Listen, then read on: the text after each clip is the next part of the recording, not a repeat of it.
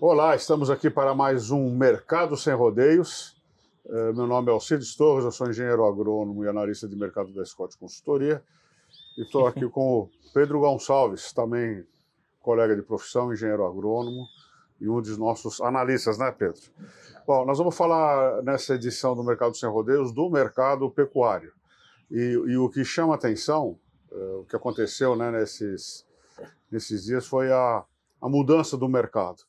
Há, há 15 dias a gente dizia que tinha desaparecido o, o sobrepreço para bovinos destinados ao mercado chinês, né?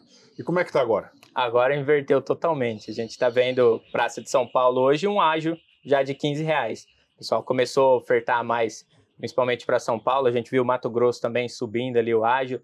Ah, hoje no Mato Grosso é um pouquinho menor, cinco reais ali, mas já começa a pontuar igual foi o ano passado, né? O ano passado, chegando em fevereiro, março, já vinha aumentando, né? O, o essa diferença do boi mercado interno para o boi China. E agora a gente está vendo de novo São Paulo aí atingindo quase 15 reais de ágio, né? Entre o... Agora você fala 15 reais de ágio, 5 reais de ágio, sobre o quê? Sobre o bovino do mercado interno, aquele bovino errado, né? Todo mundo está penalizando. E aí, quando a gente vê. Não, peraí, vamos lá. O que, é o penalizar? O penalizar é justamente ofertar menos pela arroba do boi gordo.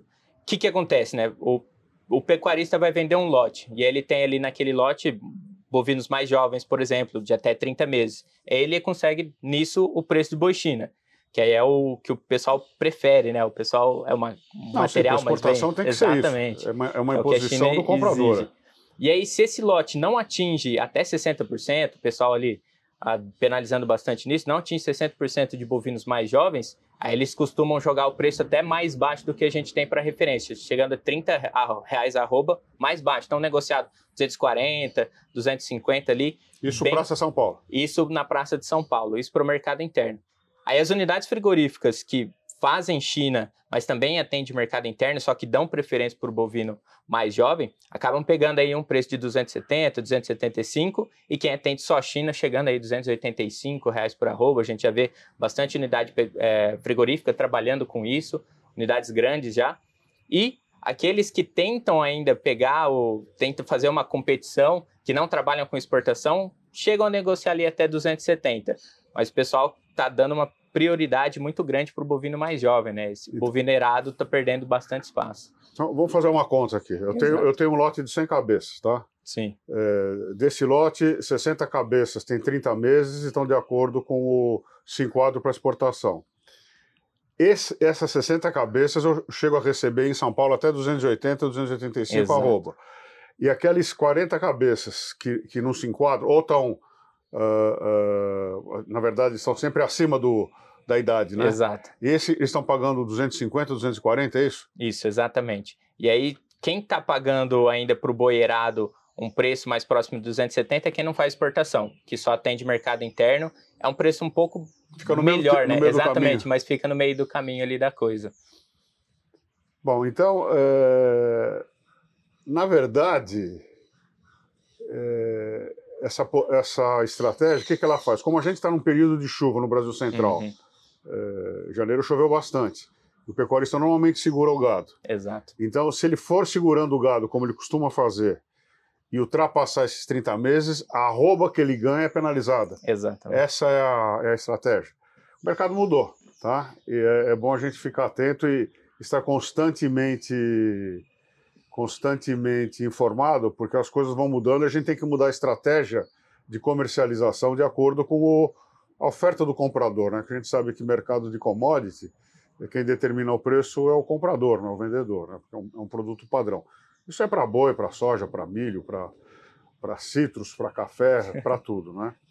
E, e o Pedro, como é que está nessa nesse meio? Você acompanhou um pouco o mercado de reposição ou não? Sim, a gente acompanhando o mercado de reposição. Como é que está o mercado de reposição? A pressão então? veio bastante forte, né? A gente veio nos últimos olhando os últimos dois anos dois anos para trás, não, a posição estava alta. É, é. E aí, dali para cá, só queda, virada do ciclo pecuário, né? Começou uma oferta muito grande de, de bovinos de reposição, então o preço está bastante pressionado. A gente vê em São Paulo aí o, o bezerro de desmama mais negociado, mais próximo dos R$ 2.000, 2.200 reais ali, o anelorado, né? E aí, pegando para as categorias um pouco mais pesadas, ali o boi magro, por volta dos 3.000, 3.500, isso já pensando no confinamento. E para quem vai confinar, pegando nesse primeiro giro, já está vendo o mercado futuro apontando uma arroba ali para 300. E como a reposição veio em queda, né, uma queda muito forte, está tendo muita oferta e muito pouca gente procurando não está tendo muita negociação, a gente vê relatos em muitas praças, a dificuldade de negociação de, de reposição, até em leilão está difícil Mas isso sair. por, isso por falta de comprador. Falta de comprador, não é falta de oferta. Oferta está tendo demais até. E aí, para quem está pensando no primeiro giro aí do, de confinamento, é, é o ideal já dar uma olhada agora, né? A gente está vendo o mercado futuro apontando 300, 315 na arroba e a reposição ali, o boi magro, que é o que o pessoal prefere, né? Colocar ali para confinar já está tá em queda, né? Veio em queda desses últimos períodos. É que o pessoal está esperando, achando que vai ter uma queda maior. A gente não vê esse cenário de recuperação para reposição para esse ano. Tem que ser a virada do ciclo, né? Que a gente sempre fala do ciclo pecuário, apontando aí 2024, 2025 para recuperação do preço do, de reposição. Então, para quem faz confinamento. Mas o mercado mudou, né? Porque a, a, a rouba do. Vamos lá agora, né? É. Deixa eu fazer a. deixa eu ser o amigo da onça aqui, o advogado do demônio, né? A roupa do boi estava 340. Sim. Ela afundou, está aí 240, como você falou, 250, Sim. 270. O bezerro caiu, mas a roupa do boi caiu. Isso. A pergunta é: com, esse, com essa cotação no mercado futuro, é, o confinamento dá margem positiva? Se a gente pega no futuro, sim. Nesse exato momento, ainda não. Nesse exato momento, a relação de troca não está muito boa, justamente pelo que o senhor falou. A queda para o animal gordo veio bastante é, significativa nesse último período. E a queda de reposição não mostrou ali uma melhora na relação de troca. Inclusive, a gente veio falando de relação de troca esses últimos períodos na Scott, né? A gente fez um vídeo sobre isso. Não está um momento tão adequado, mas pegando no futuro, já começa a sinalizar, já vem né, de uma agora, agora vamos lá. Eu preciso traduzir o que ele fala, porque ele, não, ele não explica direito. Então é assim, ó. É... Se eu fecho um lote, se eu compro um lote, eu já vou na bolsa ou ou faço contrato a termo, vou no mercado de opção, etc.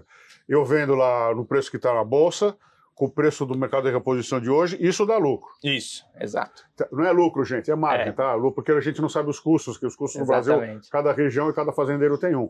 Mas então a margem é positiva. Então isso significa que, pelo menos nessa semana, a gente acabou de dizer que o mercado é, é volátil e muda a todo instante, é, pelo menos nesse momento, é, se tiver uma gestão de risco, Vale a pena comprar vale boi pena. magro para confinar Agora ou, vale. ou pré-boi magro para chegar no Exatamente, ponto... Exatamente, para chegar ali no ponto de confinamento ideal. Né? Então, nesse momento, tá valendo a pena. E a gente vai falar disso no nosso evento, inclusive, né? A gente está chegando aí no nosso evento de é, confinamento é... e recria. É que a Gabriela está filmando ali, está dando dica para gente. Ela não vai esquecer de falar do evento. Nós vamos ter um evento em abril agora, que é, o nosso, é um tradicional já na, no calendário pecuário é, é, o encontro de confinamento e recriadores da Scott Consultoria. Você lembra dos dias exatamente? É do dia 11 ao dia 14 de abril.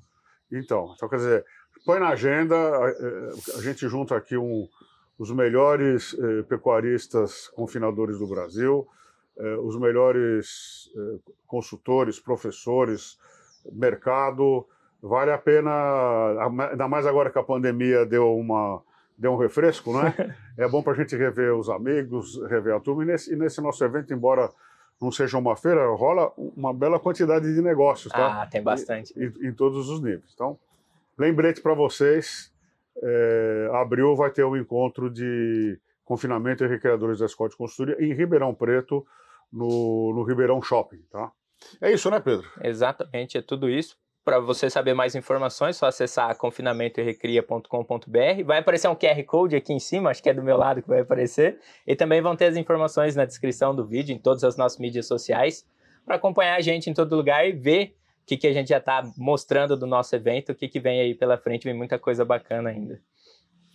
Bom, para encerrar, eu só vou fazer uma chamada aqui. Uh, o, o pesquisador, engenheiro agrônomo, extensionista, eh, Arthur Quinelato, ele está se aposentando da, na Embrapa Sudeste.